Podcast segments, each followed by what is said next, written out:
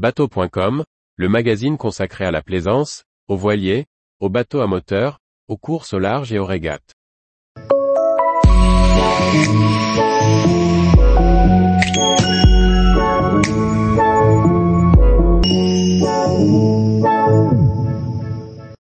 Aménagement du Swift Troller 48, facilité de circulation et espace habitable. Par Chloé Tortera. Pensé pour la croisière en famille ou entre amis, le Swift Troller 48 offre un aménagement adéquat, pouvant accueillir jusqu'à 8 personnes à dormir. L'extérieur est aussi au cœur du design, notamment le flybridge et sa superficie de 20 mètres carrés. Deuxième volet de notre essai. Le Swift Troller 48 offre des dimensions plutôt généreuses, 14,74 mètres de long et 4,50 mètres de large, restant toutefois maniable par un couple avec enfants.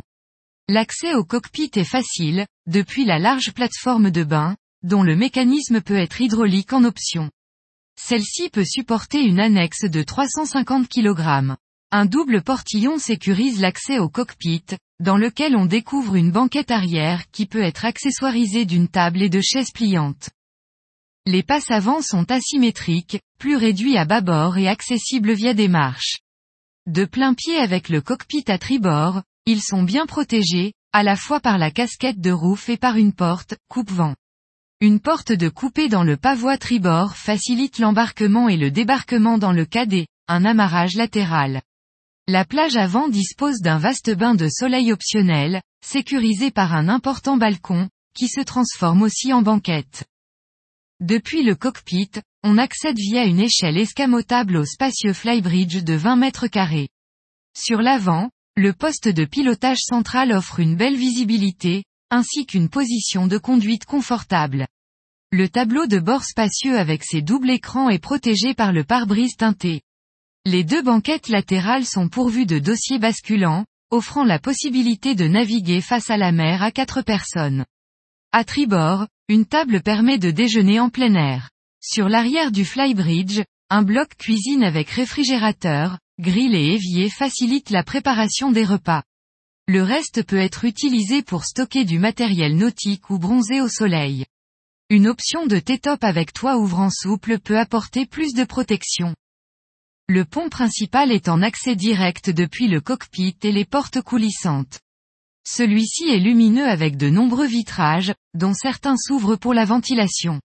L'arrière est occupé par une cuisine en L sur bâbord, bien équipée, réfrigérateur congélateur de 255 litres, plaque de cuisson au gaz ou induction, four à gaz en standard et électrique en option, évier et rangement. Un lave-vaisselle optionnel peut s'intégrer dans le plan de travail. Sur tribord, un buffet offre des rangements supplémentaires et peut être équipé d'une machine à glaçons et d'autres options.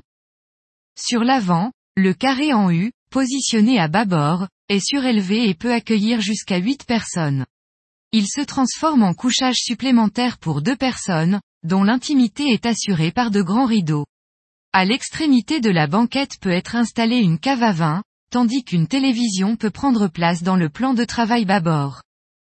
Le poste de pilotage situé à tribord dispose d'un siège pilote pivotant, directement situé à côté de la porte latérale pour accéder au passe avant, elle-même en face de la porte de coupé. Il est équipé d'une grande barre à roues et d'un spacieux tableau de bord avec deux écrans multifonctions Raymarine de 12 pouces. En option, une caméra arrière, des projecteurs de poupe et un joystick Cummins peuvent être installés pour faciliter les manœuvres de port. La visibilité est assurée via le grand vitrage avant. Sur le pont inférieur, on découvre trois cabines doubles. La cabine propriétaire est située sur l'avant, et offre des rangements en hauteur et une penderie, ainsi qu'un accès latéral de chaque côté du lit. Deux grands hublots apportent la lumière et assurent la ventilation. Celle-ci dispose de sa salle de bain privative avec douche séparée. La cabine invitée à bâbord offre deux lits simples, qui peuvent être joints, et une penderie. Quant à la cabine tribord, elle dispose d'un lit double dans le sens de la largeur avec une grande penderie attenante, qui peut accueillir une machine à laver sèche-linge. Ces deux cabines invitées se partagent une salle de bain avec elle aussi sa douche séparée, et dotée d'un accès direct depuis la cabine bâbord. La hauteur sous barreau de chaque cabine et cabinet de toilette oscille entre 1,90 et 2 mètres. En standard, les boiseries sont en tech. Une alternative en chaîne est proposée par Beneteau. Les portes du meuble de rangement dans le carré à bâbord présentent plusieurs configurations, tout comme celles des penderies. Tous les jours, retrouvez l'actualité nautique sur le site bateau.com.